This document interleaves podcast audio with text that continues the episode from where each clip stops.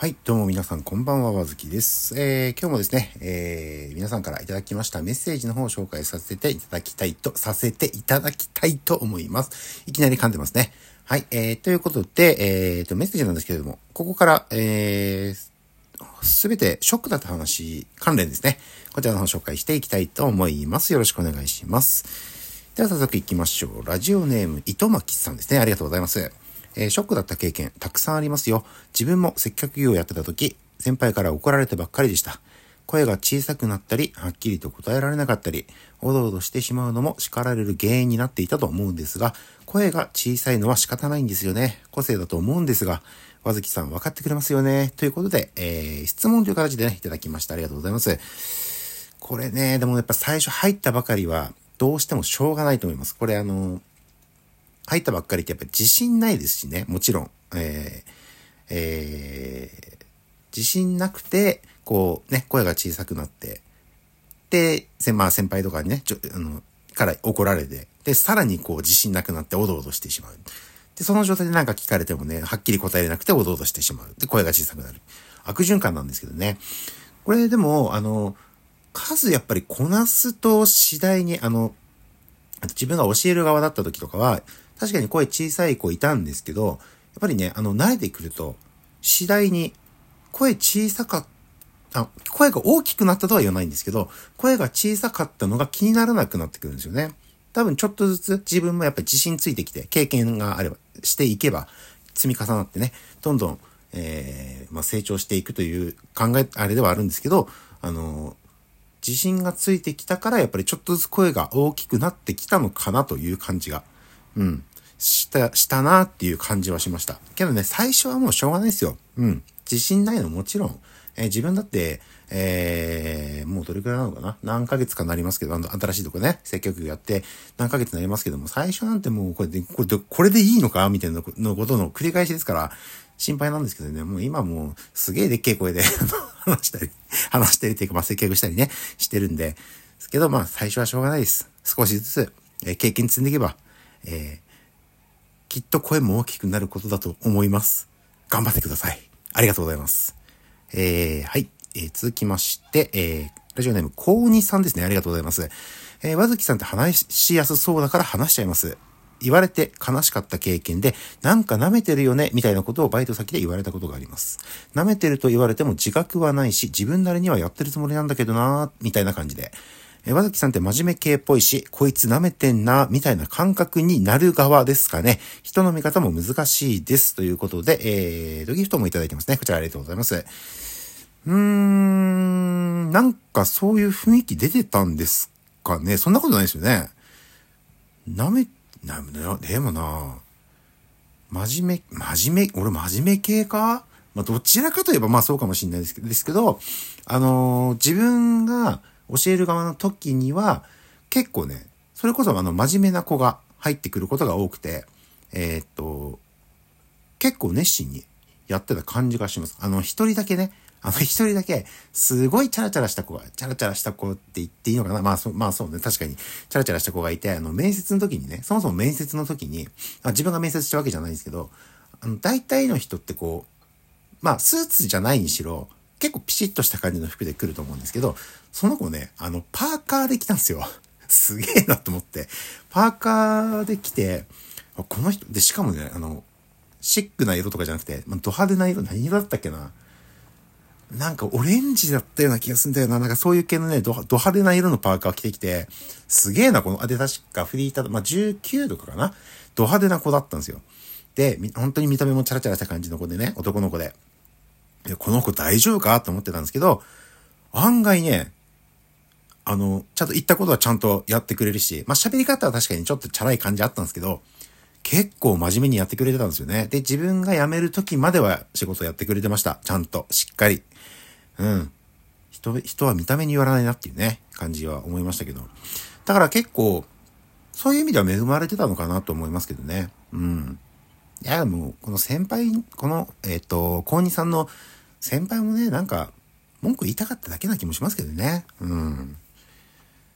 いかがでしょうか。きっと舐めてるようなことはしてないだろうしね。してないって、してない。自分には、自分なりにはやってるつもりって言ってますからね。先輩になんか問題あったんじゃないですかね。うん。はい。ということで、ありがとうございます。えー、あ、ギフトまでいただいてありがとうございます。えーと、続きまして、えー、うんと、ラジオネーム佐野さんですね。ありがとうございます。自分がショックだったのはドタキャン系ですね。ドタキャンの嫌なところって、そのために予定をずらしたり入れなかったりしたのが全てパーになることなんですよね。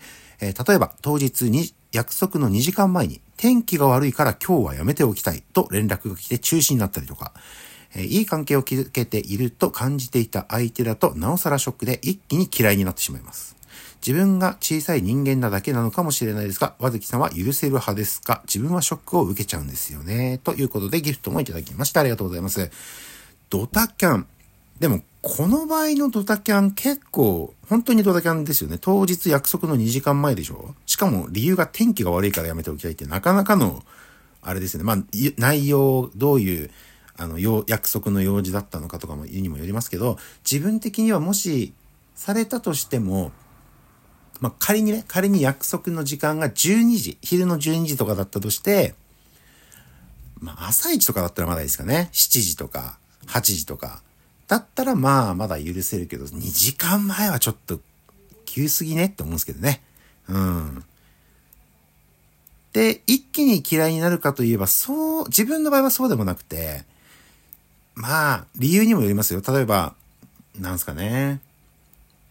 まあ本当かわかんないけど、休養ができたとか、まあ当たり障りない感じだったらあれですしね、例えば、それも本当かわかんないですけどね、家族の誰かがと、なんかね、とか、そういうのだったらあれですけど、天気が悪いから今日やめておきたいって言われると、あ、じゃあ外でなんかあれなんですかね。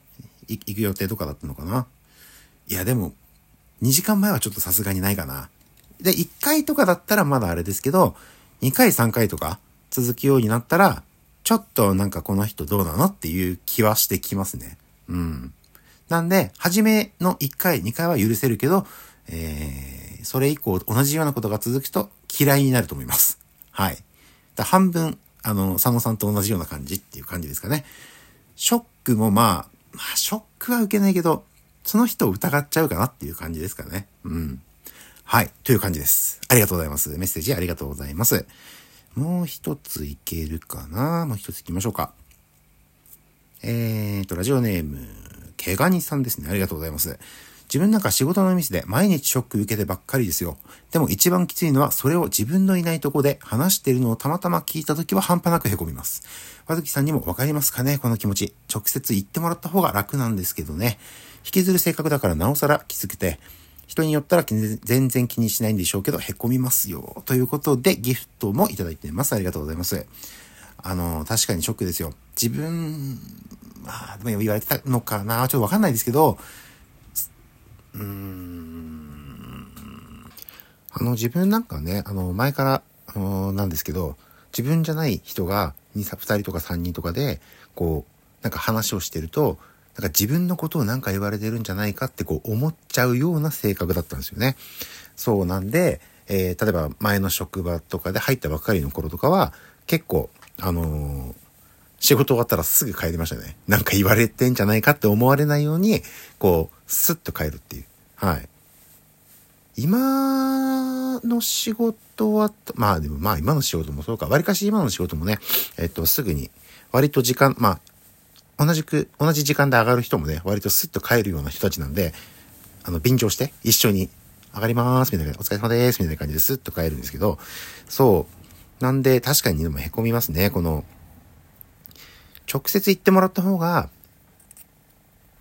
なんか、後、後、えっ、ー、と、なんて言うんでしたっけ、そういうのは。陰口ですか？そう、陰口みたいな感じはね、きついな。俺もや、もしされてるとなれば実際嫌ですよね。そう、でも、あ、本当に気にしない人って全然気にしないらしくて、でも、いや、でも自分は気にします。同じく。全く同じ、あの、怪我人さんと同じように、えー、言われてたら多分凹みますね。うん。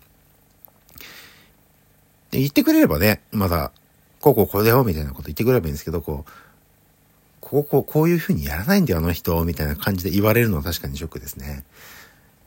いや、でもまあ、これも経験でね、あの、ミスをしないに越したことはないんですけど、なかなかそうもいかないんですよね。それこそ今も、えー、っと、俺も入って何ヶ月ですかね。数ヶ月経ちましたけど、まあ、慣れてきたところももちろんありますけど、まだまだ、えー、胸のね、あの、研修中マークがね、まだ取れないんですね。えー、なので、まあもちろんミスも、ミスというか、ちょっとした勘違いだったり、そういうのはありますけども、えー、なるべく早く帰ろうという、なんか意味がわからなくなってきました。なるべく早く、あの、陰口を言われ、陰口というか、こう、後ろ、影でね、言われないように、えー、さっさと帰ることを気をつけております。なんか変な感じになりましたけども。はい。えっ、と、メッセージだけじゃなくてのギフトもですね、ありがとうございます。けがにさんありがとうございます。えっ、と、もう一つはギリ無理かなちょっと無理か、無理ですね。はい。といったところで今日はこのくらいにしておきたいと思います。えー、っと、んと、どれくらいかな？ちょっと待ってくださいね。1、2、3、4、5、6、7、8、9、10。まだ10個ほどありますね。結構皆さんショックな、えー、エピソード、いろいろあるみたいで。